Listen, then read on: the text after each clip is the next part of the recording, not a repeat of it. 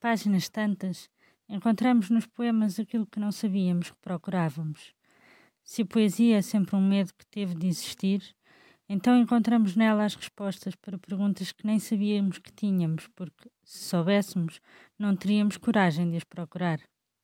Assim, damos hoje início ao podcast A Páginas Tantas, onde abordaremos um tema ou um autor diferente em cada programa, na esperança de encontrarmos em diferentes poemas novas respostas ou até novas perguntas sobre os temas escolhidos.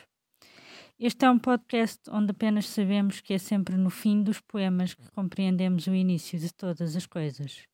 Como tal, estreamos hoje este podcast com o tema Portugal. Terá Portugal mudado assim tanto nos últimos anos? Ou será que ainda encontramos nele a imagem retratada em tantos versos escritos pelos nossos autores? Continuaremos agarrados ao nosso Dom Sebastião que foi combater os infiéis ao norte de África? Começamos então com um poema chamado Portugal, escrito em 1979 pelo poeta Jorge Sousa Braga. Portugal, quero falar contigo. Não faças esses olhos de quem viu um lobisomem acha esquisito porventura que queira falar contigo. É que tenho coisas muito importantes para te dizer e só agora arranjei a coragem suficiente. Portugal, eu tenho 22 anos e tu às vezes fazes-me sentir como se tivesse 800. Que culpa tive eu que Dom Sebastião fosse combater os infiéis ao norte de África só porque não podia combater a doença que lhe atacava os órgãos genitais e nunca mais voltasse? Às vezes quase chega a acreditar que é tudo mentira. Que o infante Dom Henrique foi uma invenção do Walt Disney e o Nuno Alves Pereira uma real imitação do príncipe valente. Portugal não imaginas o tesão que sinto quando ouço o hino nacional, que os meus igrejas avós me perdoem. Ontem estive a jogar ao póquer com o velho do Restelo. Ele anda na consulta externa do Júlio de Matos. Deram-nos eletrochoques e está a recuperar. À parte do facto de agora me tentar convencer que nos espera um futuro de rosas. Portugal, eu se tivesse dinheiro, comprava um império e dava-te. Juro que era capaz de fazer isso só para te ver sorrir. Portugal, vou contar-te uma coisa que nunca contei a ninguém. Sabes, estou loucamente apaixonado por ti. Pergunto a mim mesmo como me pude apaixonar por um velho decrépito e idiota como tu, mas que tem um coração doce, ainda mais doce que os pastéis de Tentugal, e o corpo cheio de pontos negros para eu poder espremer à minha vontade. Portugal, estás a ouvir-me? Eu nasci em 1957, Salazar estava no poder, nada de ressentimentos. O meu irmão estava na guerra, tenho amigos que emigraram, nada de ressentimentos. Um dia bebi vinagre, nada de ressentimentos. Portugal ia propor-te um projeto eminentemente nacional. Que fôssemos todos a Ceuta à procura do olho que Camões lá deixou. Portugal, sabes de que cor são os meus olhos? São castanhos, como os da minha mãe. Portugal, gostava de te beijar muito, apaixonadamente, na boca.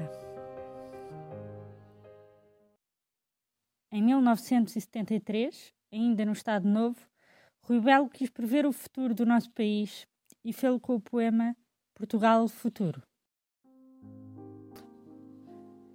O Portugal Futuro é um país onde o puro pássaro é possível, e sobre o leito negro do asfalto da estrada, as profundas crianças desenharão a jeans esse peixe da infância que vem na enxurrada e me parece que se chama sável.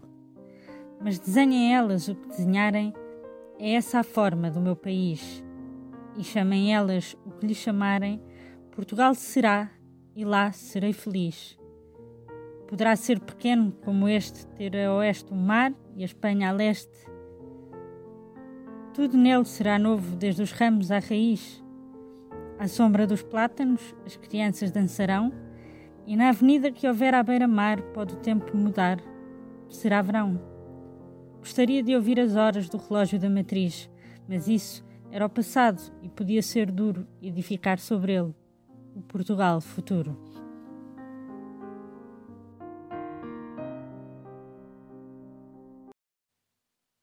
Em 1950, Alexandre O'Neill apaixona-se por uma mulher romena e, ao ser impedido pelo Estado Novo de a ir visitar, escreve-lhe o poema Um Adeus Português. Nos teus olhos altamente perigosos, vigora ainda o mais rigoroso amor, a luz de ombros puros e a sombra de uma angústia já purificada. Não, tu não podias ficar presa comigo à roda em que apodreço. Apodrecemos. Esta pata ensanguentada que vacila, quase medita, e avança mugindo pelo túnel de uma velha dor. Não podias ficar nesta cadeira onde passa o dia burocrático, o dia a dia da miséria que sobe aos olhos, vem às mãos, aos sorrisos, ao amor mal soletrado, à estupidez, ao desespero sem boca, ao medo perfilado, à alegria sonâmbula, à vírgula maníaca do modo funcionário de viver.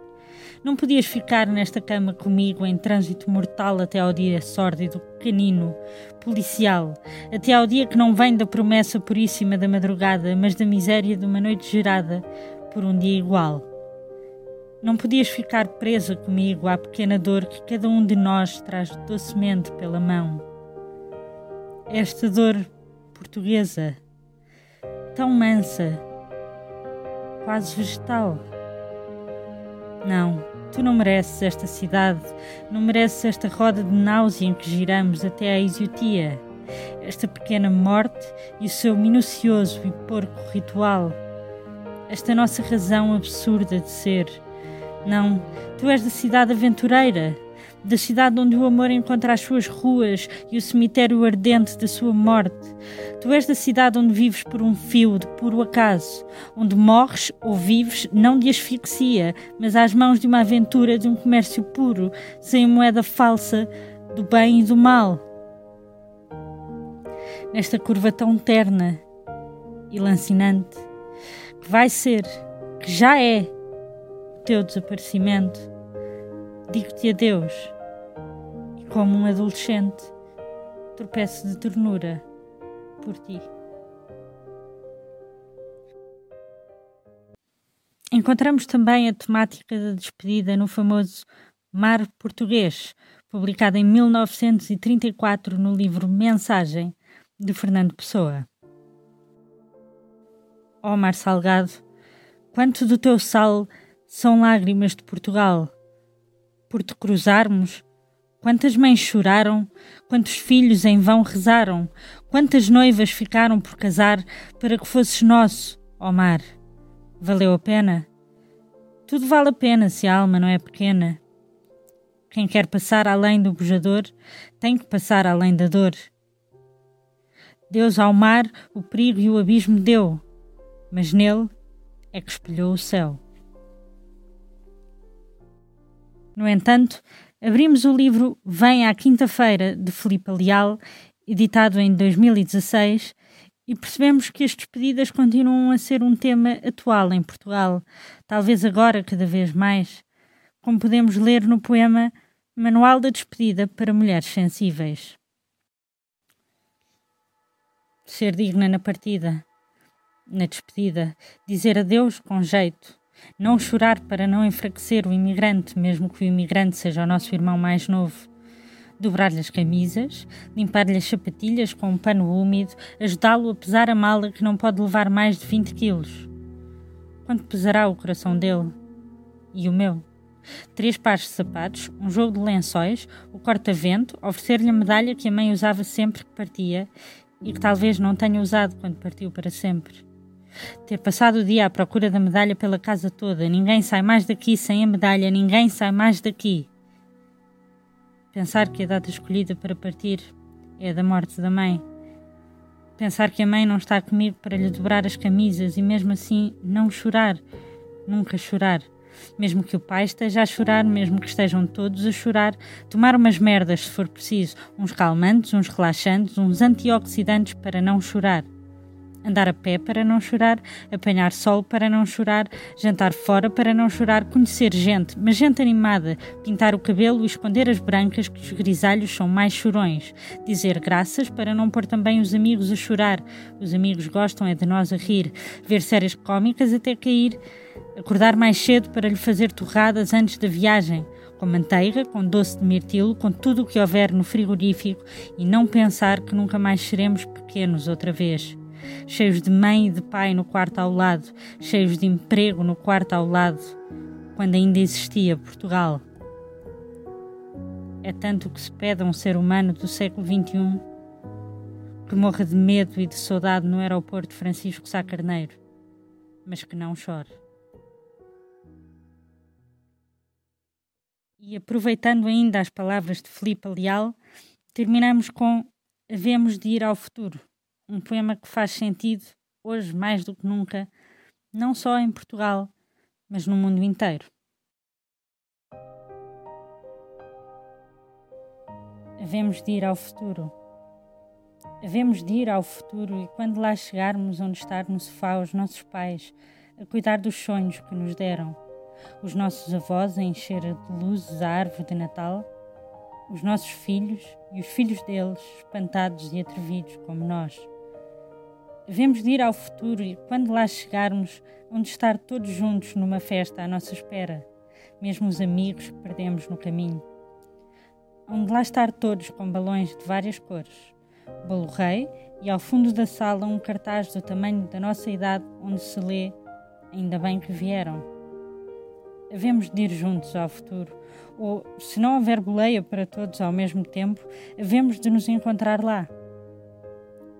Havemos de ir juntos ao futuro, e no futuro estará finalmente tudo como dantes.